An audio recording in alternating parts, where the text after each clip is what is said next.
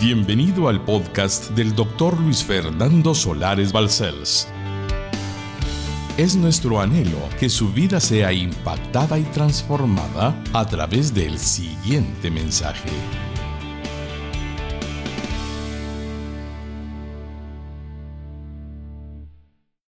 La serie se intitula Estamos en los días postreros. Y esta es la segunda parte. Creo con todo mi corazón, Señor, que tú quieres hablarle a tu iglesia, pero también a aquel que aún no te conoce, porque amas a cualquier alma sobre la faz de este mundo y no quieres que perezca, como tu palabra enseña. Y procedemos a leer Mateo 24, 37 al 39, en el santo nombre de quien pronunció estas palabras, nuestro divino Señor y Salvador Jesucristo. Mas, como en los días de Noé, así será la venida del Hijo del Hombre. Porque como en los días antes del diluvio estaban comiendo y bebiendo, casándose y dándose en casamiento, hasta el día en que Noé entró en el arca y no entendieron hasta que vino el diluvio y se los llevó a todos, así será también la venida del Hijo del Hombre. Palabra de Cristo, el Dios viviente. Cuando dimos inicio a esta serie el miércoles pasado, me causó un impacto el recordar que Jesucristo advirtió, tal y como lo hemos expresado, lo que ocurriría después de referirnos a esos tiempos de Noé y aún al sobrino de Abraham, Lot, cuando en estos días postreros habría de acontecer algo antes de su gloriosa venida. Voy a explicarme claramente si ponemos atención a sus palabras, las podemos ordenar en dos partes. La primera está en el Evangelio de Mateo y también de Lucas. ¿Qué estarás ocurriendo en el mundo antes de que se manifieste en su gloriosa segunda venida? Como en los días de Noé, cuando la maldad de los hombres había llegado a extremos terribles, tal y como lo describen las sagradas escrituras. Así será en los tiempos previos a su segunda venida. Aquí necesitamos entender que el Señor nos dice que como en aquel tiempo, será en este tiempo postrero, cuando Él vaya a volver a este mundo, Igualmente, la tierra llena de sufrimiento por la maldad del hombre, que en su corazón endurecido hace daño que a Dios no le agrada que ninguno cometa contra un semejante que él creó a su imagen y a su semejanza. Entonces paso al segundo pensamiento. Y también en el Evangelio de Lucas cuando nuestro Señor se refiere a Lot. El sobrino de Abraham nos revela la situación que vivían los hombres de Sodoma, diciéndonos, asimismo, como sucedió en los días de Lot, comían, bebían, compraban, vendían, plantaban, edificaban, lo dice Lucas 17, 28, es decir, que todo seguía igual para ellos, desconociendo el pecado sexual tan grave que estaban cometiendo. Aparentemente en Sodoma no había ya ninguna conciencia de lo que estaban haciendo como perverso, como maligno. Ya no la había.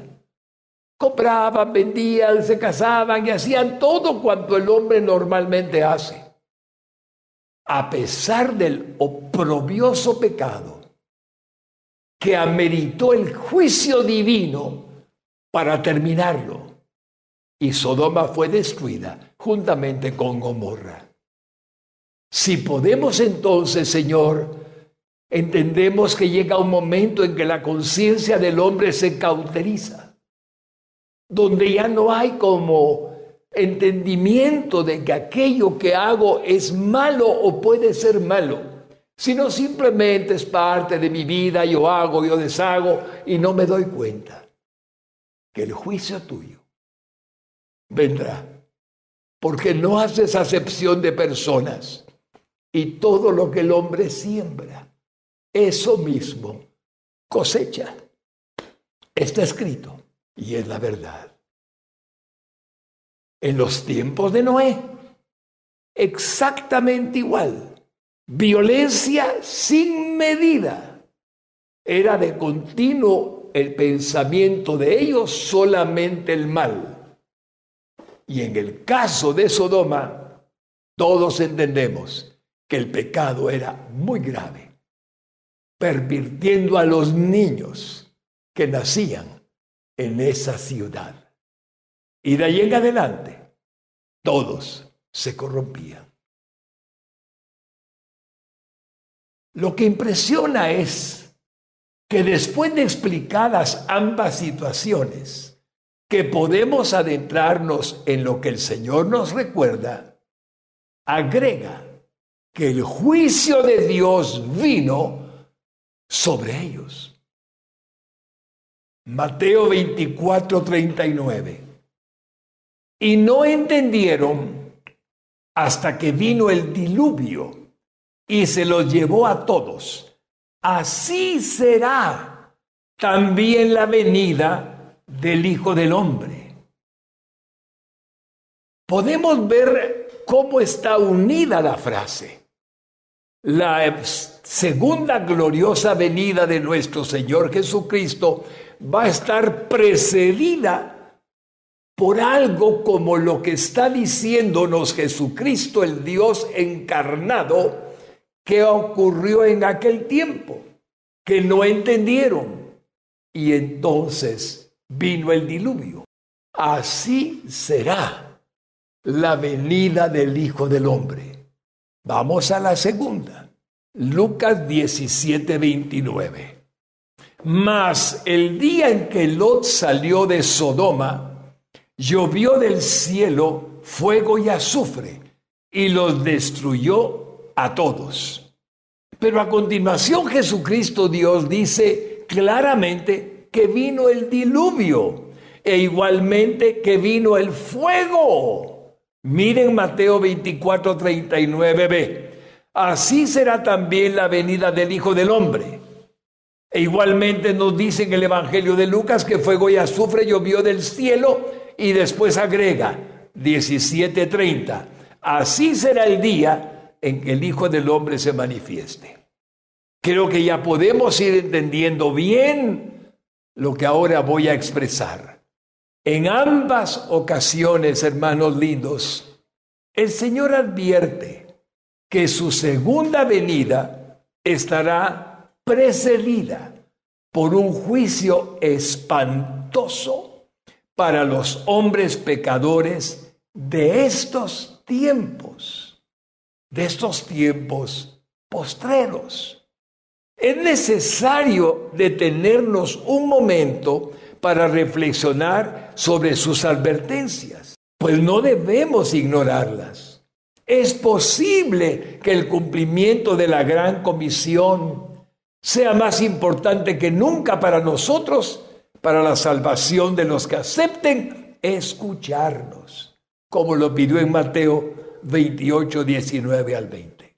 Poco a poco, el hombre se va adaptando a una realidad cada día más degradada de la conducta ética, moral, de integridad, de pureza.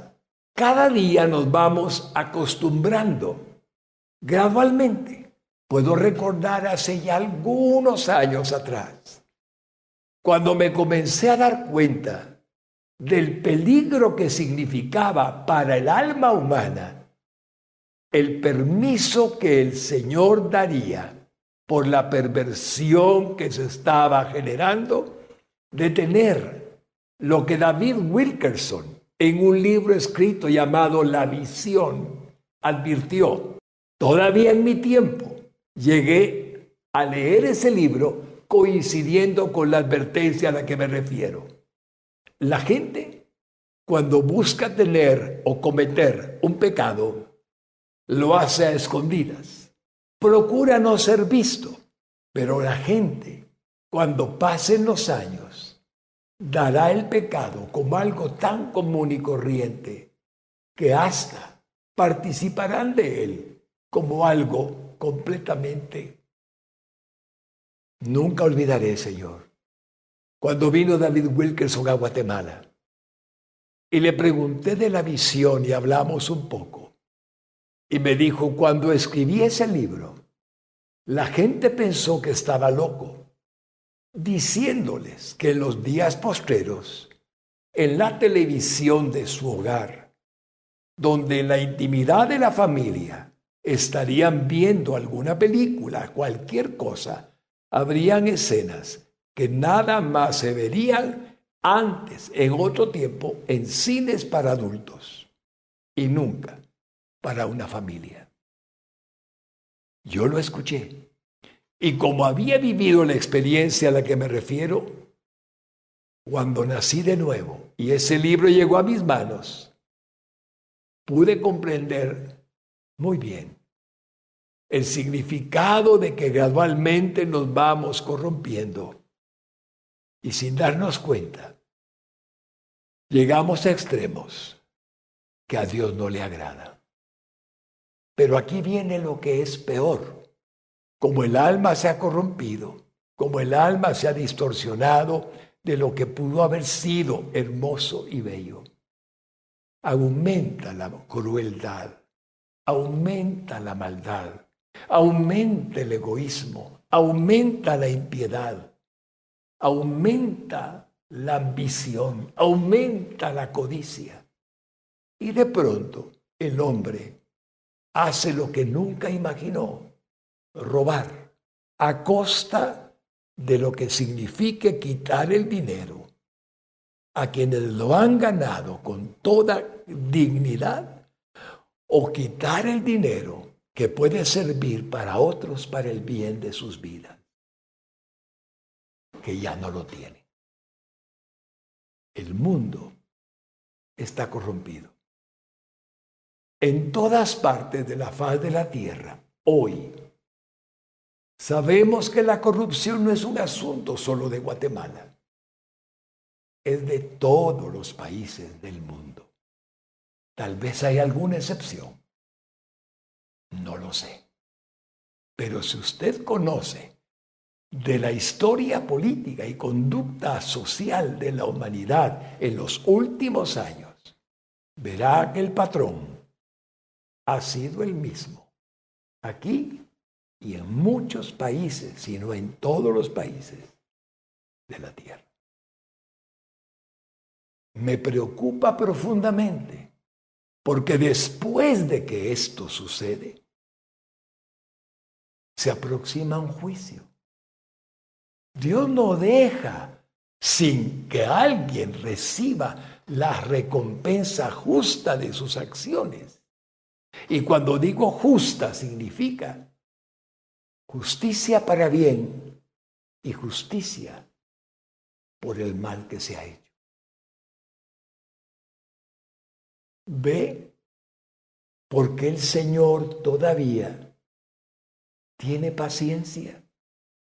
Todavía sigue esperando que nosotros, su iglesia, procuremos que el hombre venga al arrepentimiento, venga al conocimiento de su Salvador para el perdón de sus pecados, salvación y vida eterna.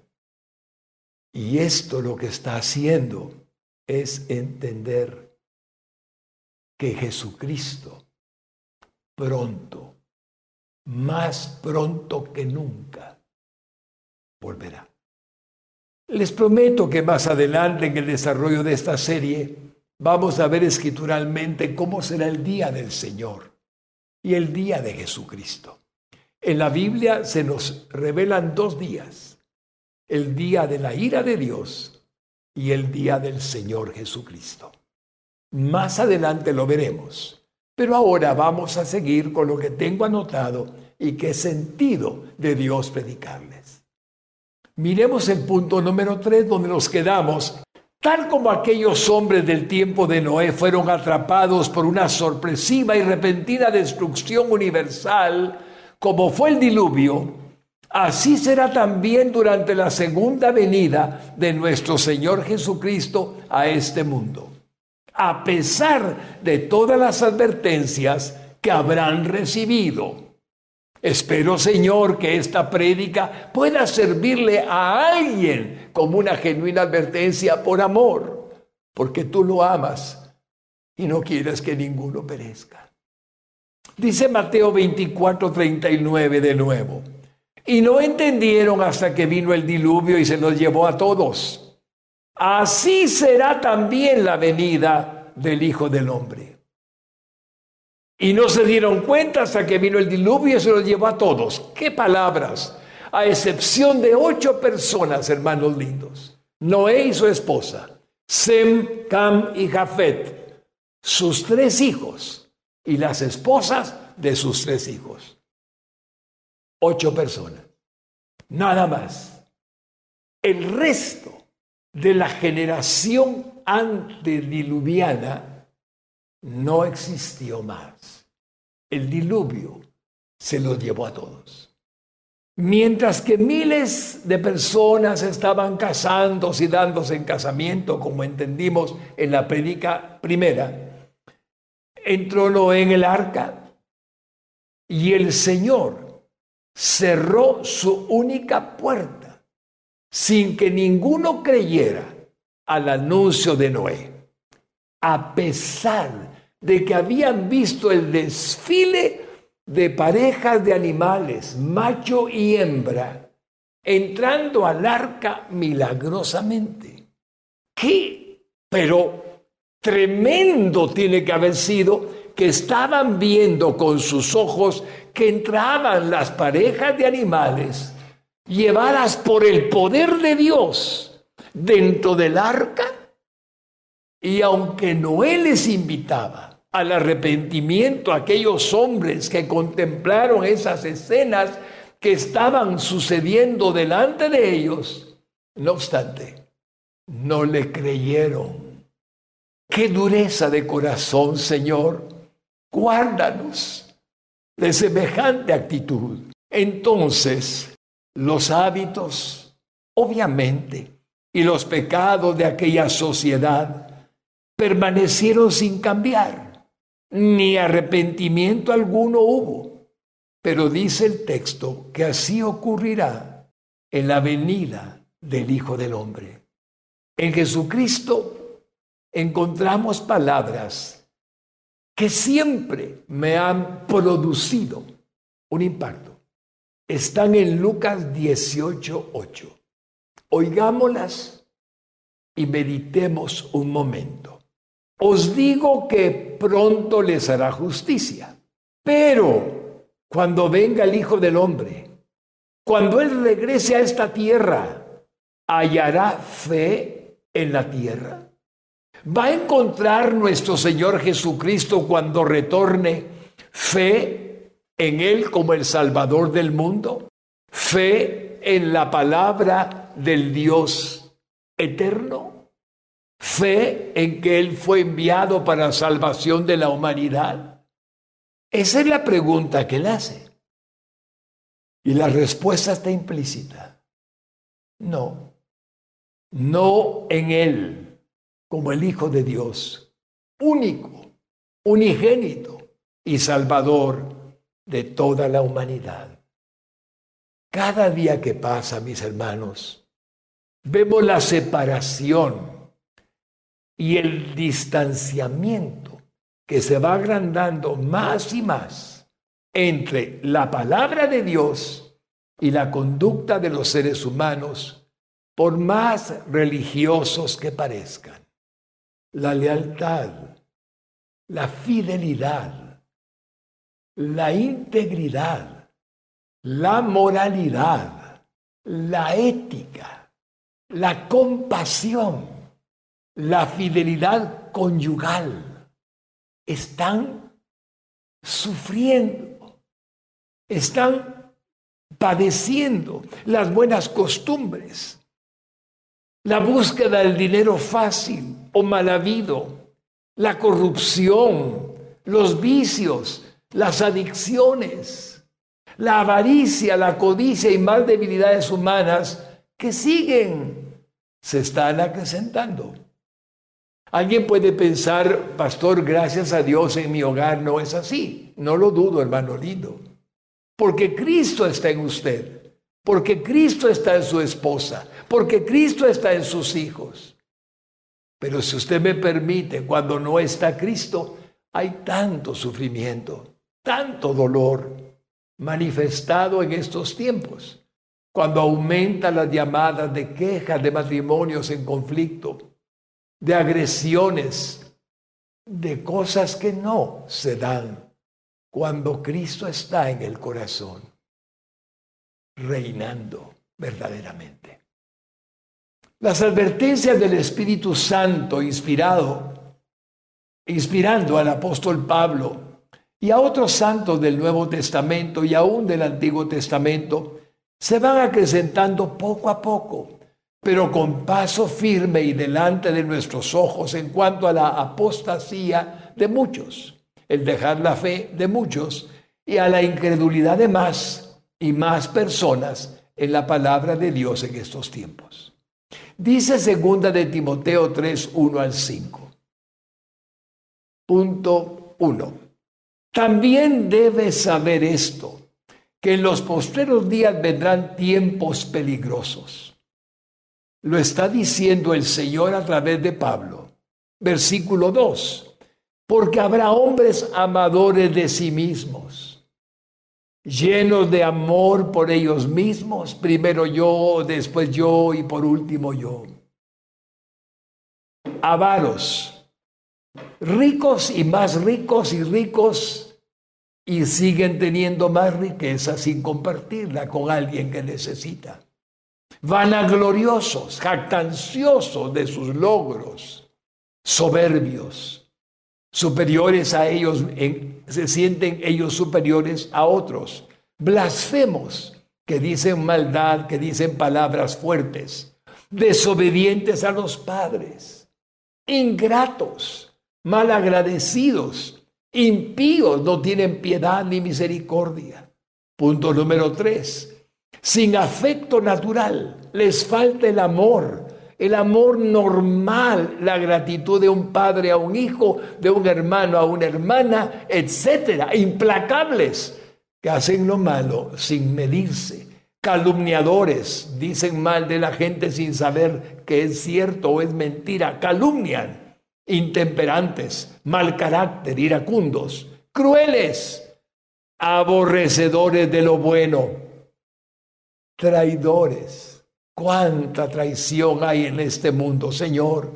Impetuosos, capaces de hacer cosas por su cuenta, sin importar los demás.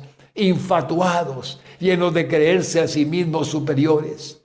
Amadores de los deleites más que de Dios. Buscan placeres, no temen al Señor. Versículo 5.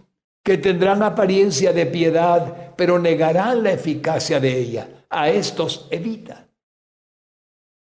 Y es por todo esto, hermanos lindos, que Jesucristo anunció que cuando esta condición llegara a ser violenta, vandálica y cruel, con todas las repercusiones que esto representa, que Él volvería repentinamente en medio del juicio que se estará llevando a cabo antes de su segunda venida. Tal vez alguien se había preguntado siempre, ¿por qué el Señor no viene? Hermano lindo, hermana linda, cuando Él venga, este mundo estará lleno de maldad. Y entonces vendrá, pero vendrá precedido por un juicio sobre el mundo. Cuando hablamos de que Él venga, los cristianos nos alegramos, Señor, ven, Señor Jesús. Y tenemos motivos para alegrarnos. El dolor, el sufrimiento, la persecución, la incomprensión, son duros, son difíciles. Pero Señor nos da la fuerza para soportar y resistir todo esto. Y deseamos que venga. Pero Él viene cuando estemos en una situación, la humanidad difícil a nivel del mundo. Ahora podemos entender qué misericordia tiene. Porque Él todavía necesita, Él quiere, Él anhela que su iglesia se mueva, que su iglesia vaya y predique su evangelio y tengamos más miembros en el cuerpo de Cristo, más miembros en el reino de Dios, más miembros en la iglesia del Señor. ¿Saben ustedes que no hay ni uno solo de los que estén haciendo algo que no es bueno que esté condenado a menos que Él quiera negar que puede salvarse por medio de Jesucristo? Al peor de los pecadores él le ofrece la salvación. Él no está más que para perdonar, para bendecir. Y la iglesia no está para señalar, solamente para predicar la verdad, aunque ésta sea fuerte y difícil de aceptar. Pero si lo hacemos, Él no lo hace para que se asuste nadie, sino que para que todos comprendan que es tan bueno que siga guardando el arrepentimiento.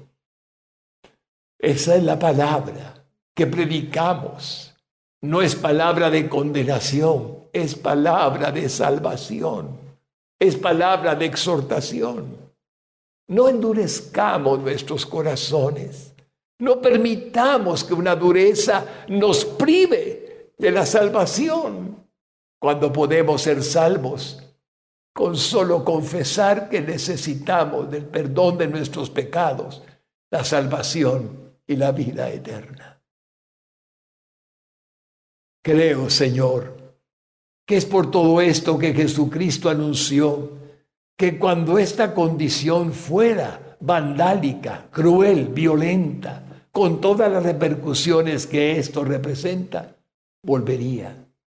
Volvería, hermanos, justamente en su segunda venida, como un relámpago esto es muy fuerte. En Mateo 24, 27 dice, porque como el relámpago que sale del oriente y se muestra hasta el occidente, así será también la venida del Hijo del Hombre. Jamás voy a olvidar una experiencia, hermanos lindos, que vivimos. Tres personas que veníamos en un vehículo regresando de predicar de Santiago a Titlán. Habíamos estado en una campaña, me acompañaba un anciano de la iglesia y un miembro del Ministerio de Motivación Cristiana.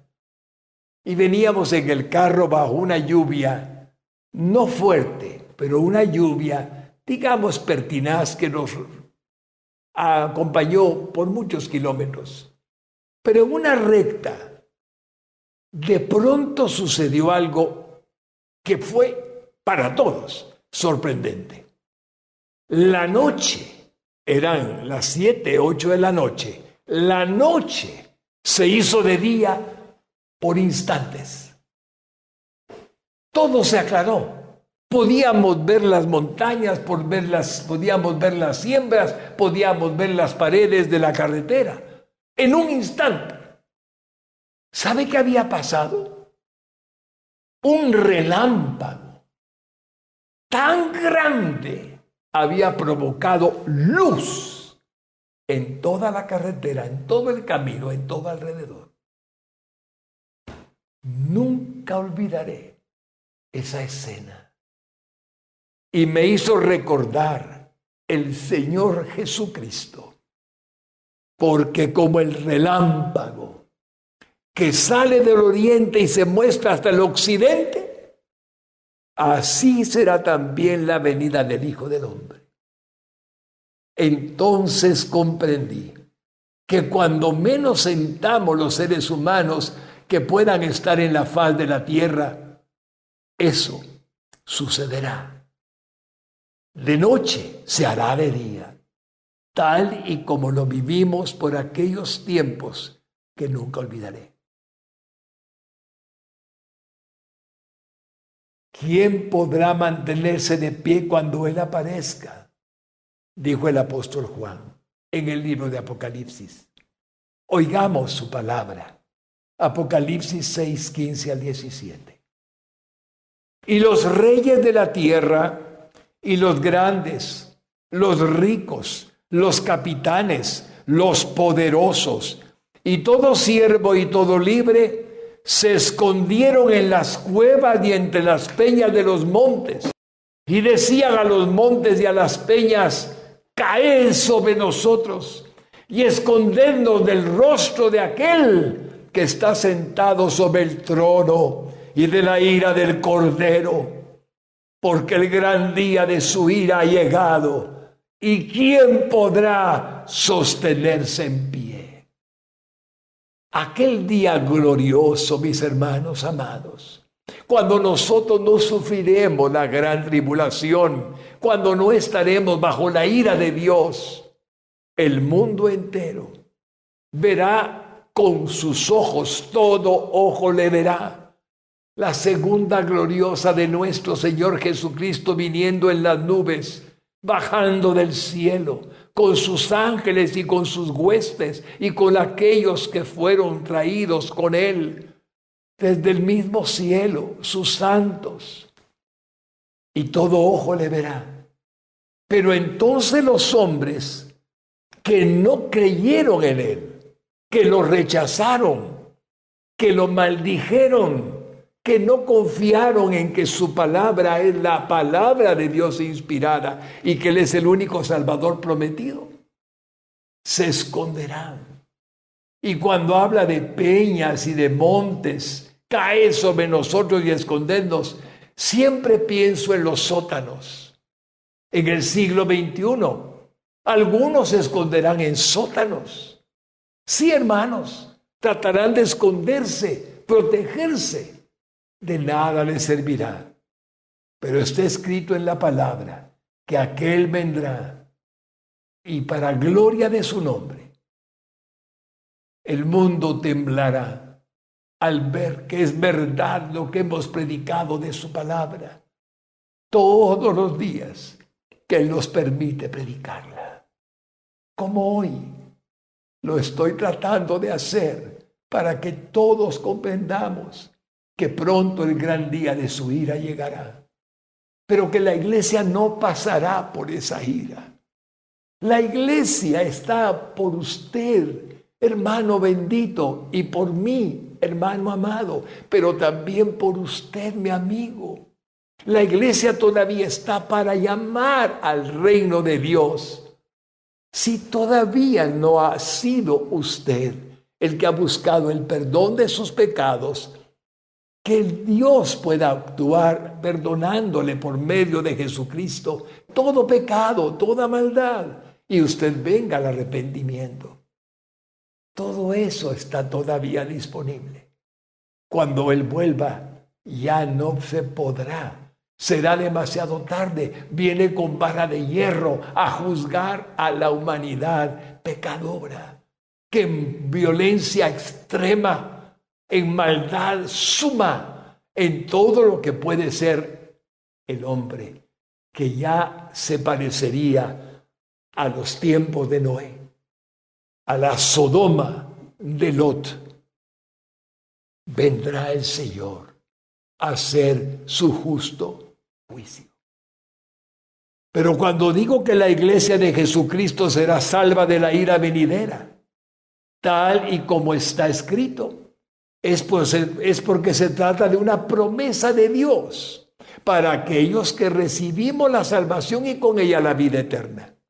Ahí está incluido cualquiera que diga, quiero recibirlo en mi corazón.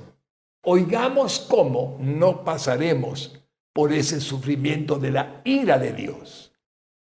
Romanos 5.9 Dice el Espíritu Santo a través de Pablo, pues mucho más, estando ya justificados en su sangre, por él seremos salvos de la ira por medio de Cristo.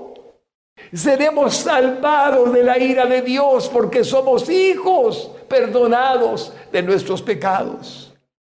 Y en primera de Tesalonicenses 1:10 dice el Señor, y esperar de los cielos a su Hijo. Sí, Él vendrá, al cual resucitó de los muertos a Jesús. Oiga, quien nos libra de la ira venidera. Él nos libra, mis hermanos lindos, de la ira venidera. Está escrito. Y en primera de Tesalonicenses 5:9 escribe el Espíritu Santo a través de Pablo, porque no nos ha puesto Dios para ira, sino para alcanzar salvación por medio de nuestro Señor Jesucristo. No nos ha puesto Dios para ira, sino para salvarnos por medio de la obra de Jesucristo. ¿Cuánto Dios lo ama, mi hermano lindo y mi hermana linda? Y cuánto Dios lo ama, mi amigo bendito. Primero, porque ha sido salvado de la ira de Dios que algún día vendrá sobre la tierra. Y segundo, porque si alguno aún no ha recibido a Jesucristo como su Señor y Salvador, Dios le está ofreciendo su salvación si tan solo decide arrepentirse de sus pecados y confesarle como su Salvador. Eso es amor. Toda palabra que está pronunciada, que está en la escritura, que ha sido fuerte porque ha sido comparado lo que habrá de suceder en un futuro y lo que sucedió en el pasado, tiene una salida. Si en el pasado fue el arca de Noé, la salida que Dios le ofreció al hombre.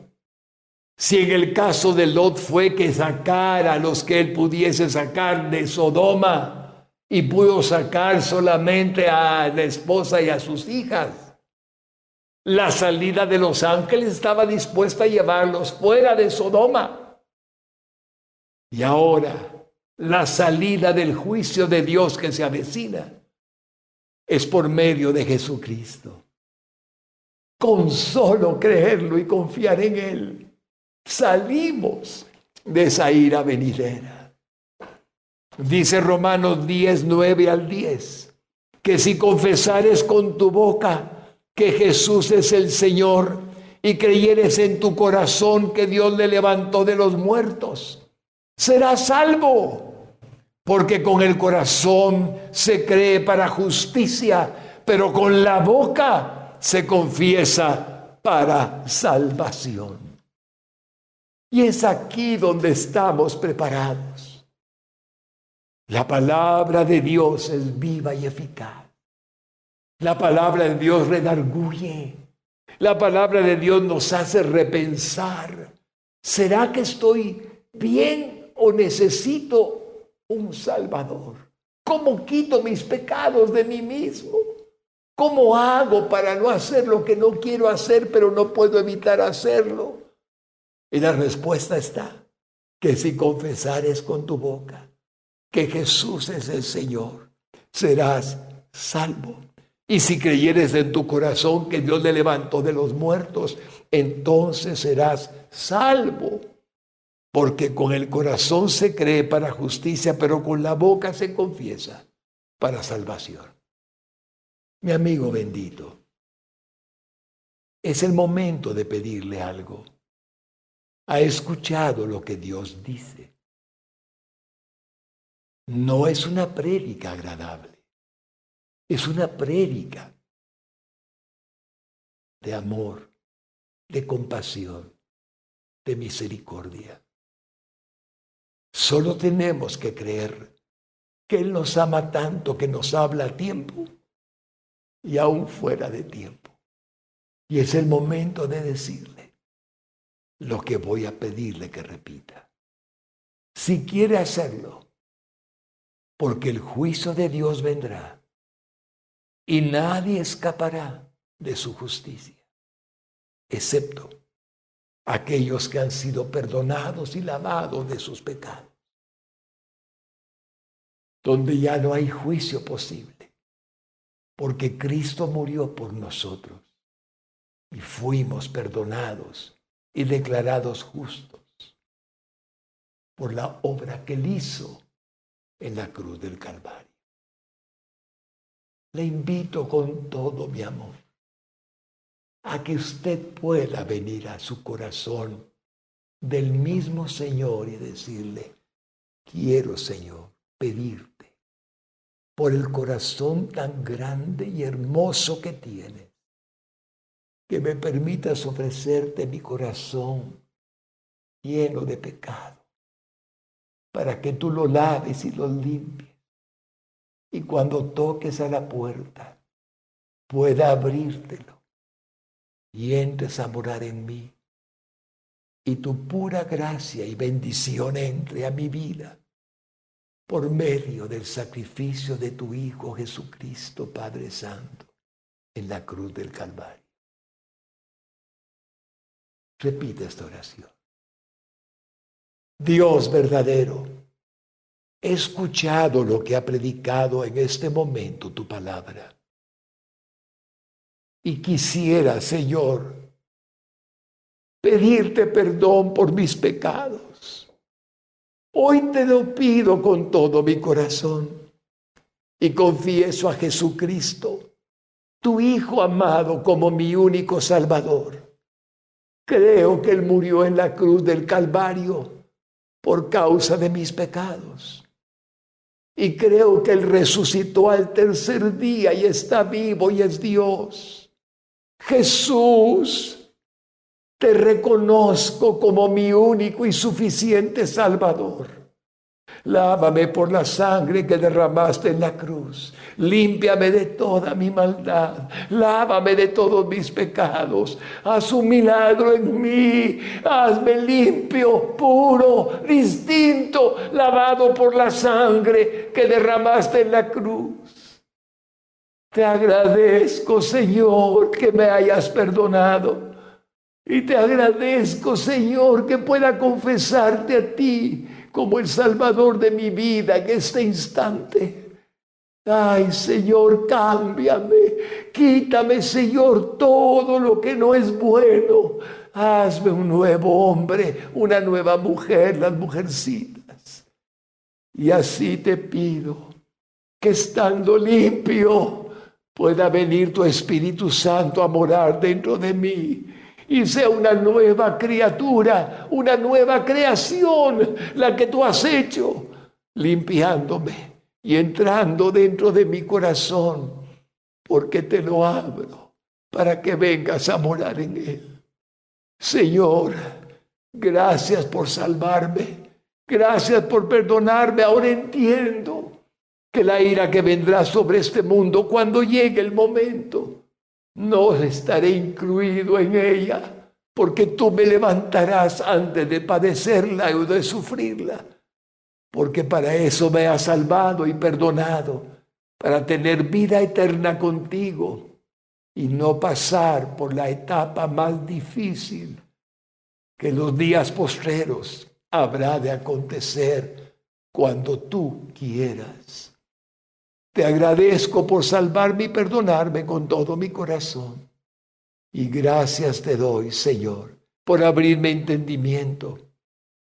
Has cambiado mi vida para siempre. En tu nombre, Jesucristo, he orado. Amén. Para más información o ayuda en su vida espiritual, Contáctenos a través de nuestras redes sociales. Búsquenos como Radio Exclusiva GT. No duden en suscribirse a nuestro podcast para más contenido que edificará su alma.